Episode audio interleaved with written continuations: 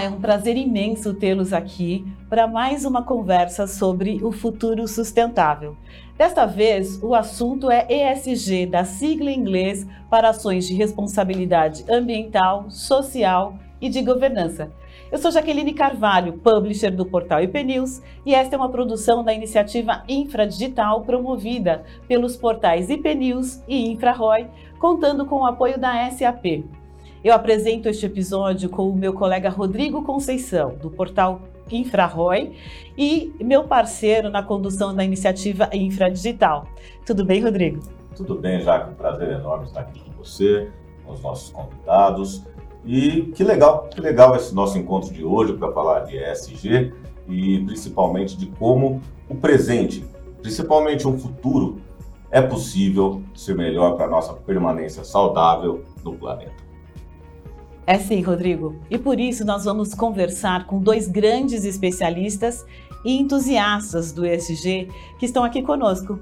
Obrigada pela participação, Gláucia. Gláucia Terrio, sócia diretora da Walk for Good. É, Gláucia, boa tarde. Boa tarde, muito obrigada. Uma honra estar aqui com vocês. Muito obrigada. E o outro especialista que nos honra com a presença é o Gustavo Conrado, que é CFO da SAP Brasil. Gustavo, obrigada pela presença. Eu que agradeço, sempre um prazer. Bem, vamos focar na nossa conversa de hoje na letra G da sigla ESG. Ou seja, vamos falar de governança. Afinal, não há sustentabilidade sem eficiência. E é a partir dessa premissa que vamos conversar com os nossos convidados. Primeiro pergunta ao Gustavo. Como executivo de finanças, Gustavo, é natural que você tenha um olhar mais direcionado para a eficiência, eficiência financeira, principalmente, né? Mas como cuidar para que isto não se sobreponha à necessidade essencial de aplicar a sigla ESG? É, excelente pergunta. E eu, na verdade, eu até começaria dizendo que eu não vejo, talvez, um, uma sobreposição de um sentido de conflito, muito mais uma interseção saudável, porque se a gente olha para G de governança, é, caracterizando isso como um conjunto de ações que deveriam permear a cultura da organização e sempre buscando práticas, princípios que remetem à integridade, à ética, à compliance, quando você une isso a uma eficiência operacional e financeira, ela é 100% compatível. E eu vou um pouco mais além. Eu vejo as empresas como uma, um organismo vivo, né, em torno das quais nós temos vários stakeholders, cada um com seus interesses, com as suas decisões, seus objetivos. E aqui eu posso citar acionistas, investidores, clientes, fornecedores, colaboradores. Ter governança ajuda a manter a harmonia nessa relação e ainda mais quando você potencialmente pode ter uma divergência de objetivos ou interesses, a governança entra, faz o seu papel, mantém você no caminho correto, no caminho íntegro e por fim todo mundo sai ganhando, inclusive a eficiência operacional e financeira. Então, para concluir, eu diria que isso é saudável para a empresa, para o ecossistema e também aumenta o valor de capital que a sua empresa vai ter no, na sociedade. Bacana, Gustavo Glaucia. Gostaria de te colocar nessa conversa também de, de uma visão, mas tendo a sua visão de consultora, né? Uhum. É, você deve ter visto várias empresas com atitudes distintas para equilibrar essa questão da governança de finanças e de outros temas que fazem parte do universo corporativo, né? Como é que você acha que as empresas devem caminhar? Qual, existe uma receita de bolo? Hum, não existe uma receita de bolo, né? Mas existem algumas coisas comuns em todas elas. Né? E eu acho que é, a gente chegou no momento de maturidade, faz 20 anos que eu trabalho com isso. Né? E eu já vi muita coisa né? E já vi também um pouco de greenwashing, que é uma coisa que né, é, incomoda bastante, mas a coisa comum em tudo isso é quando a alta gestão está envolvida no assunto. Né? Então, governança, quando se tem uma estrutura para tratar do tema. Né? Então, durante esses 20 anos que eu trabalho nessa área, já vi, por exemplo, as empresas começarem a criar a área de responsabilidade social, depois a área de sustentabilidade, depois a área de relato integrado, enfim, vão criando áreas né? e vão mudando o nome dessas áreas e para trabalhar esse tema. Só que o esforço ficava concentrado ali nessa parte né, de, de operação, né, e o assunto ele não subia para a área de estratégia, que era para governança. Então, quando a gente vê, por exemplo, alguns é, escândalos ou alguns acidentes que aconteceram, né, você podia mapear muito bem que a área de sustentabilidade já estava discutindo aquele assunto, mas ele não conseguia fazer o assunto subir, porque o assunto era tratado como uma coisa legal de se ter na empresa, todo mundo tem uma área de sustentabilidade, né? Mas é uma coisa legal, né? Vamos falar de negócios, né? Isso é mais importante. Então, o que aconteceu, eu acho que principalmente depois da pandemia, né, é, foi uma atenção de que esse assunto é um assunto que tem a ver com a economia e que tem a ver com o resultado financeiro da empresa, né? Então, é, a alta gestão começou a se envolver mais. Né? Então, agora a gente vê, por exemplo, algumas empresas estavam na frente, criando estruturas, né, como a Dexco, né, a antiga Duratex, a, a Suzano, né, a Sul América, né, já se adiantaram antes até dessa crise aí que a gente teve com a pandemia e criaram uma estrutura para fazer com que a, a, o conteúdo discutido pela área de sustentabilidade chegasse no conselho de administração via comitê de assessoramento. Né? Então, um, um, uma estrutura formal. Né?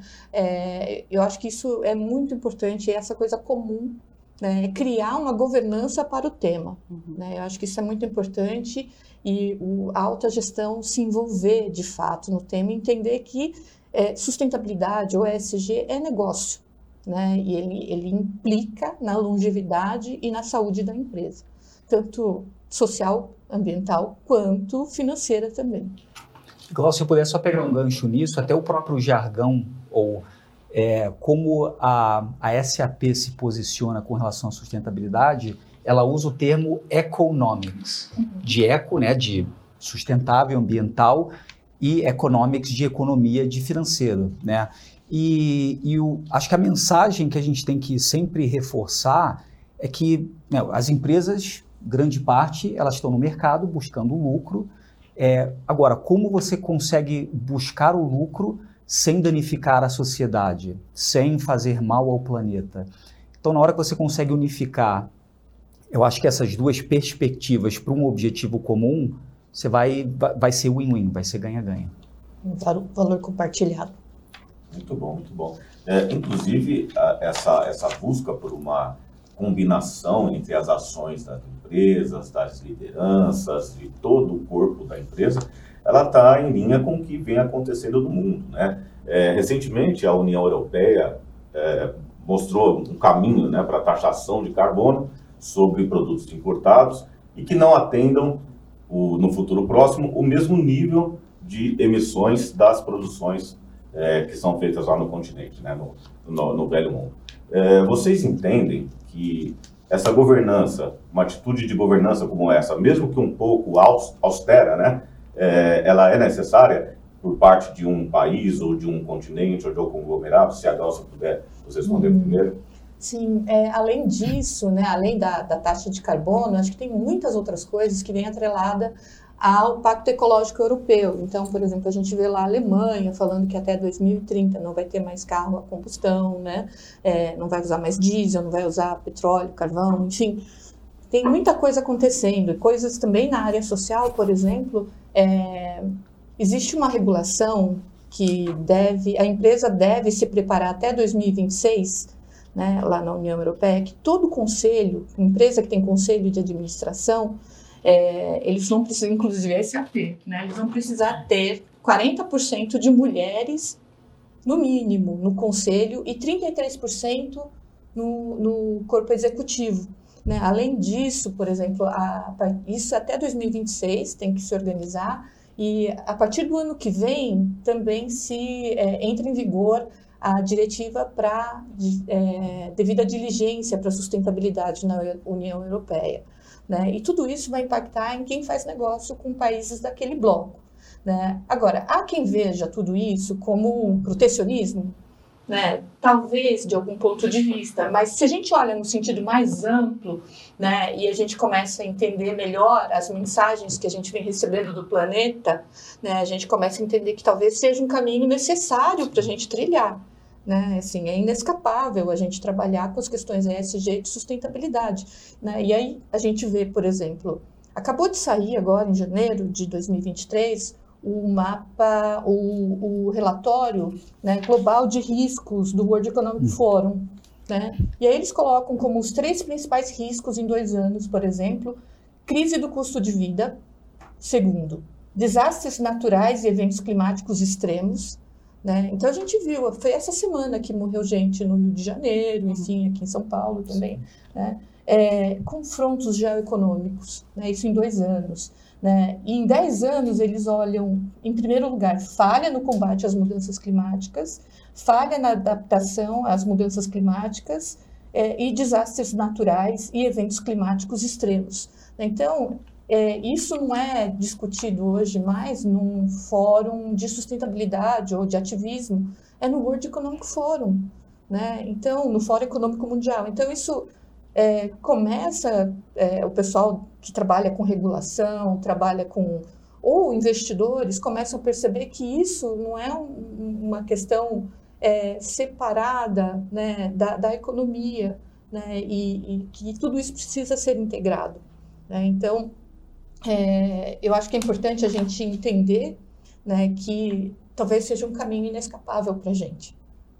Né? E, não, e a gente tem que olhar que talvez atender essas regulações, tudo, é, seja uma questão de sobrevivência mesmo. Mas o caso da taxação de carbono, que eu disse para vocês na Europa, ele também joga luz sobre a cadeia de fornecimento, né?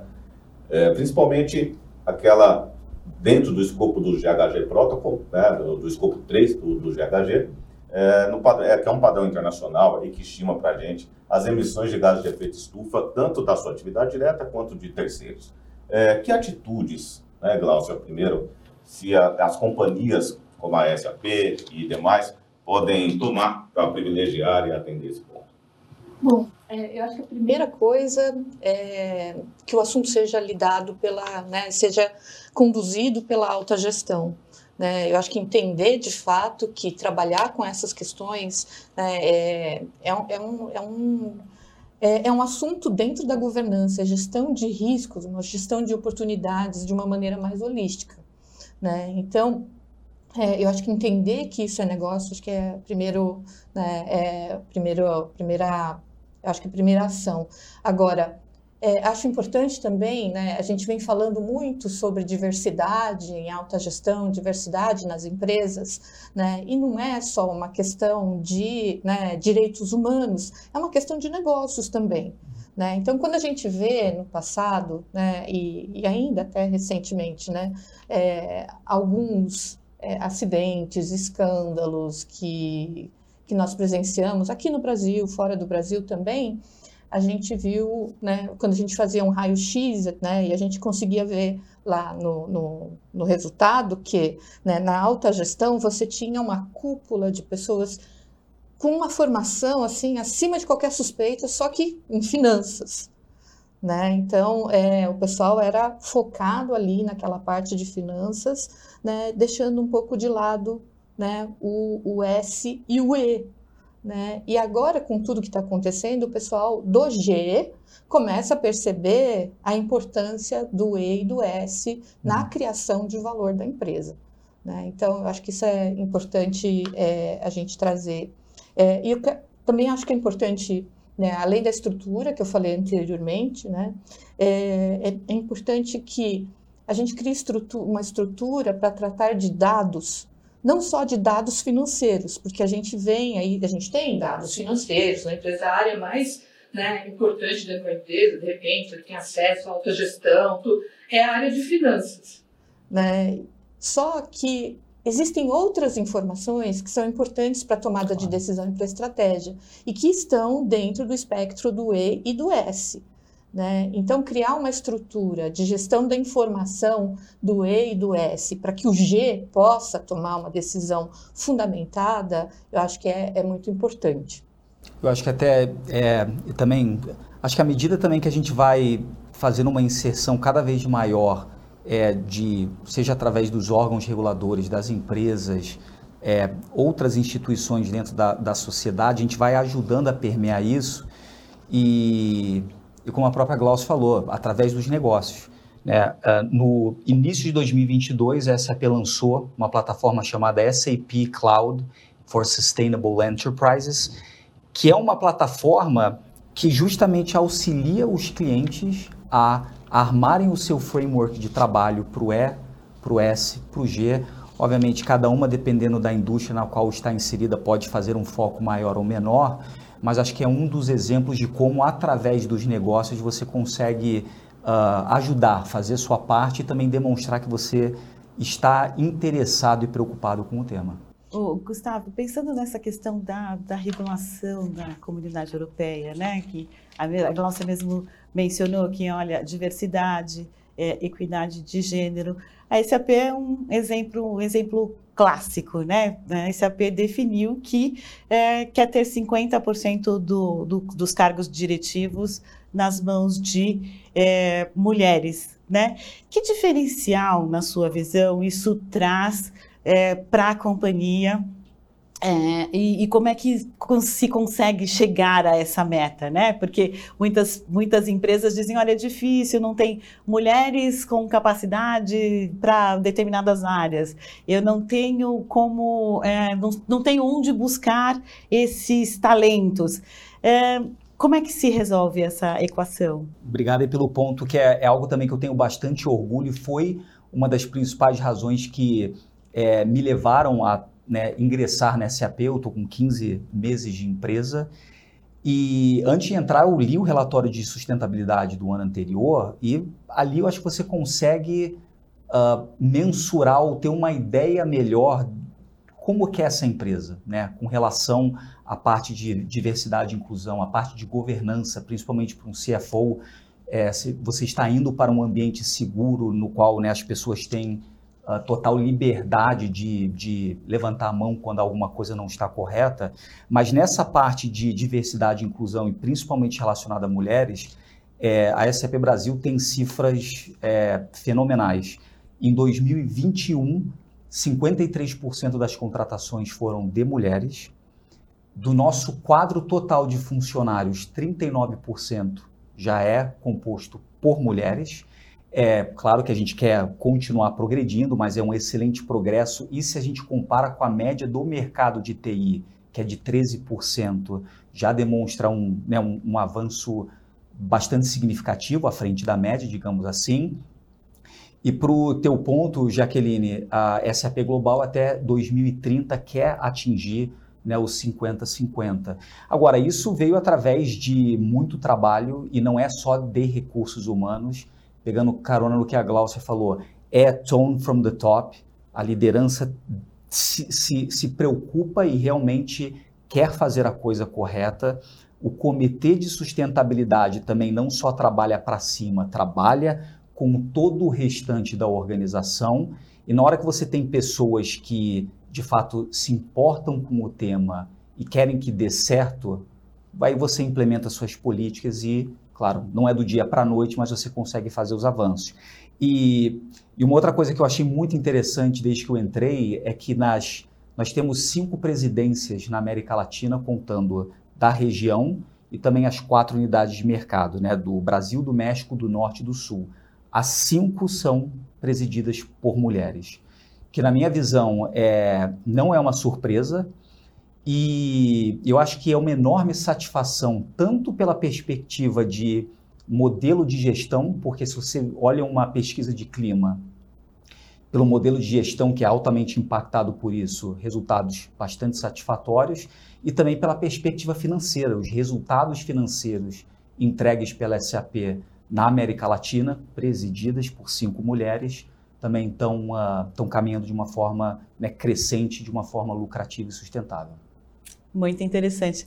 Glaucia, você mencionou que não dá para atuar em ESG com áreas isoladas, né? As, as coisas têm que estarem conectadas e integradas. Eu queria ouvir a sua opinião sobre a importância da gestão de pessoas, que é uma área extremamente importante, né?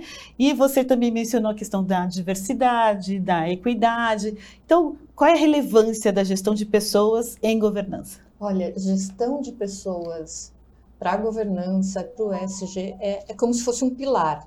Né? Normalmente, quando a gente vai falar de sustentabilidade na empresa, a área de gestão de pessoas acha que eles vão ficar lá coletando informação de diversidade, que é importante também. Mas, na verdade, né, quando uma empresa fala, eu estou indo para lá e o meu tema ESG é esse, né, é esse o meu objetivo, a área de gestão de pessoas precisa se preparar trazendo as competências necessárias ou desenvolvendo as competências necessárias na empresa, né? E é, a parte de competência ainda é uma, uma coisa mais fácil da gente falar.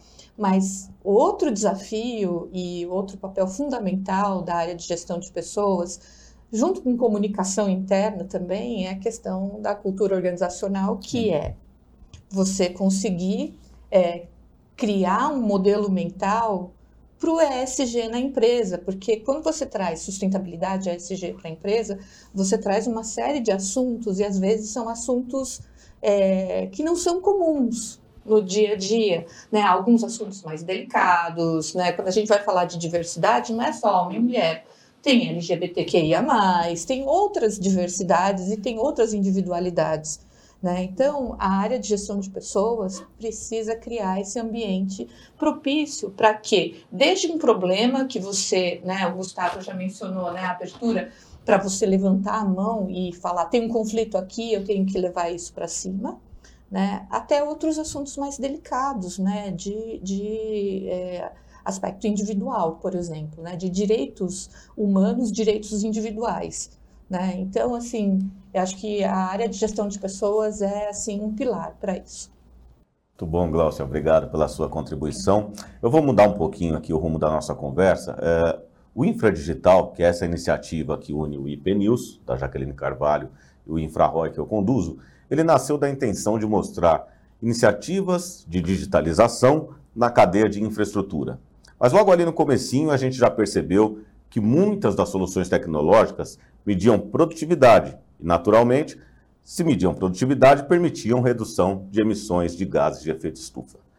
Um exemplo são os dispositivos de internet das coisas, que medem consumo de combustível em equipamentos, em caminhões, etc.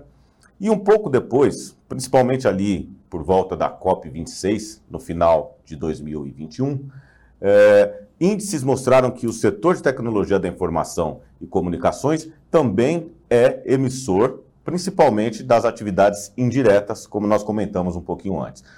Hoje, com esses dois pesos na balança, o mundo entendendo melhor né, como pode contribuir e evoluir, o momento é de mostrar como a digitalização de fato pode apoiar cada vez mais a medição das emissões e dos compromissos ambientais, sociais e de governança assumidos pelas companhias. Gláucia, Uh, você concorda com esse raciocínio sobre esse momento? Se você puder fazer o seu comentário e o, e o, Conrado também falar um pouquinho a respeito, o Gustavo Conrado, vai ser muito bom.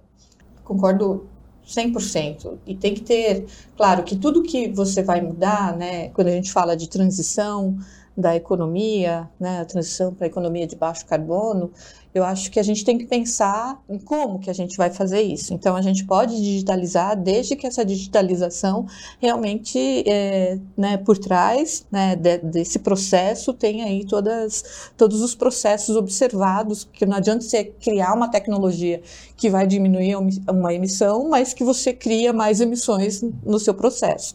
Né? Então, concordo completamente.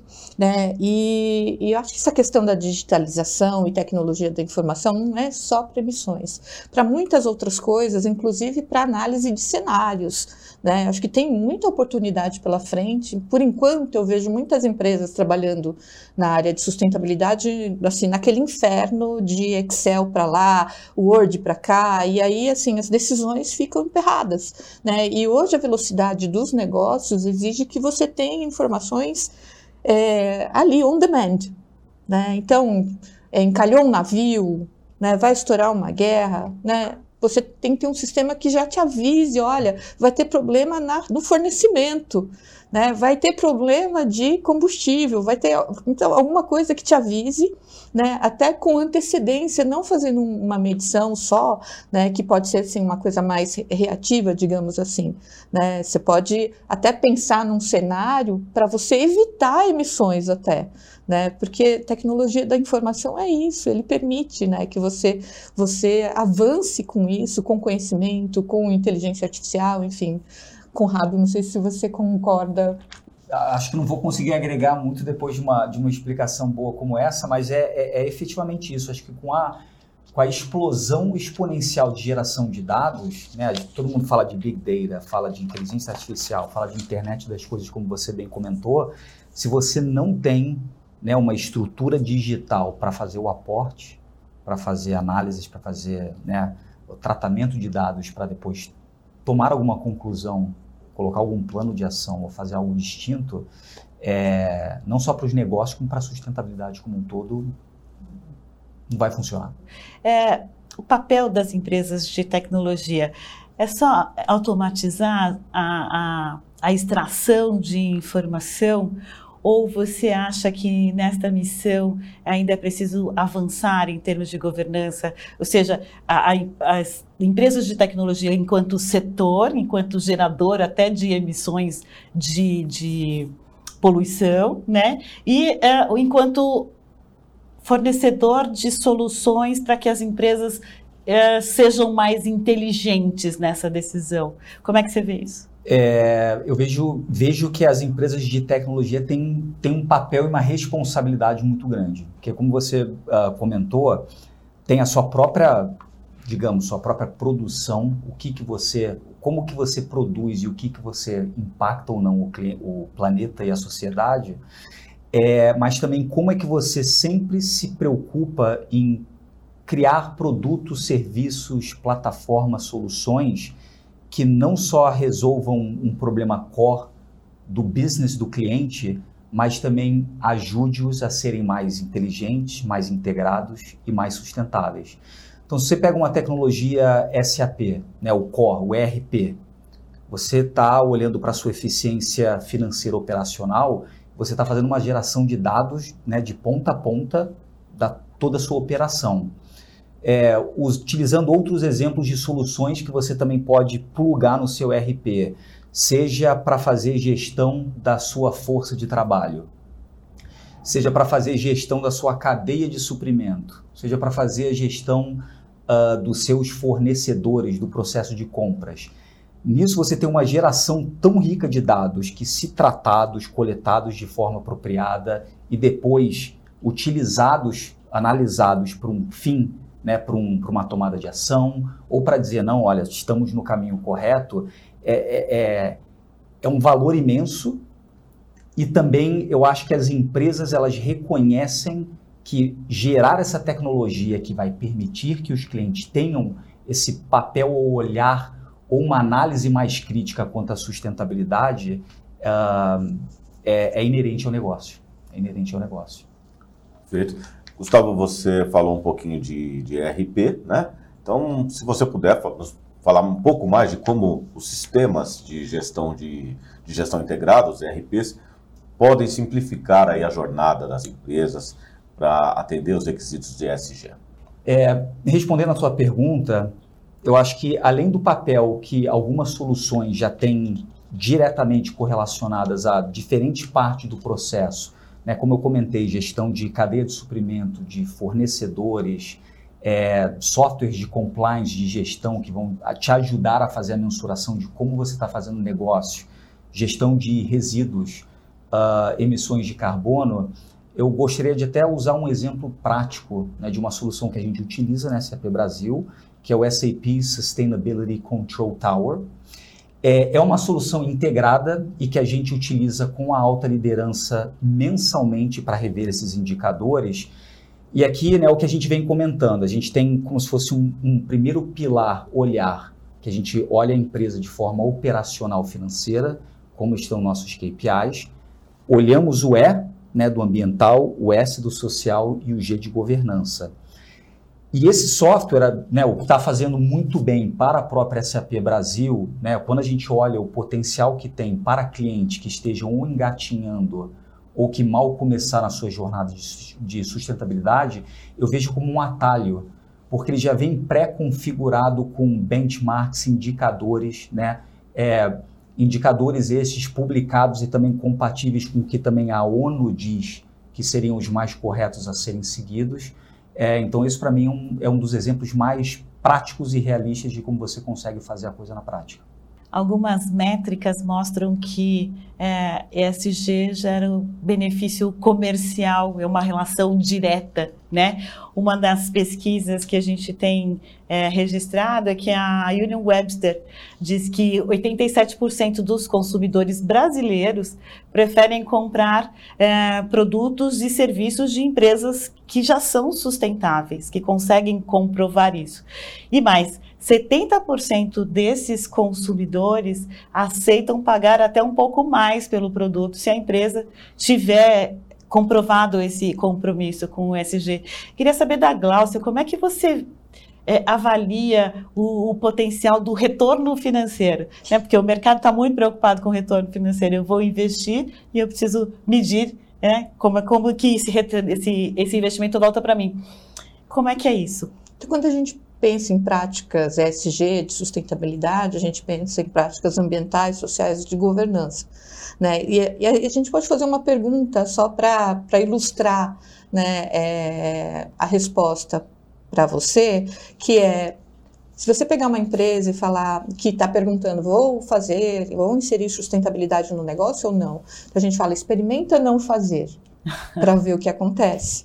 Né? Então, eu acho que o ganho não é só da preferência né, de você gerar uma boa reputação e você é, ter a preferência do consumidor, o valor também é de multas evitadas, de custos que você evitou, por exemplo, ao economizar recursos naturais, ao não, ou a não, né, de repente, de, diminuir emissões também, né, é, diminuir o uso de recursos naturais, otimizar o uso dos recursos que você precisa, né, e aí você consegue uma economia, por exemplo, de recursos.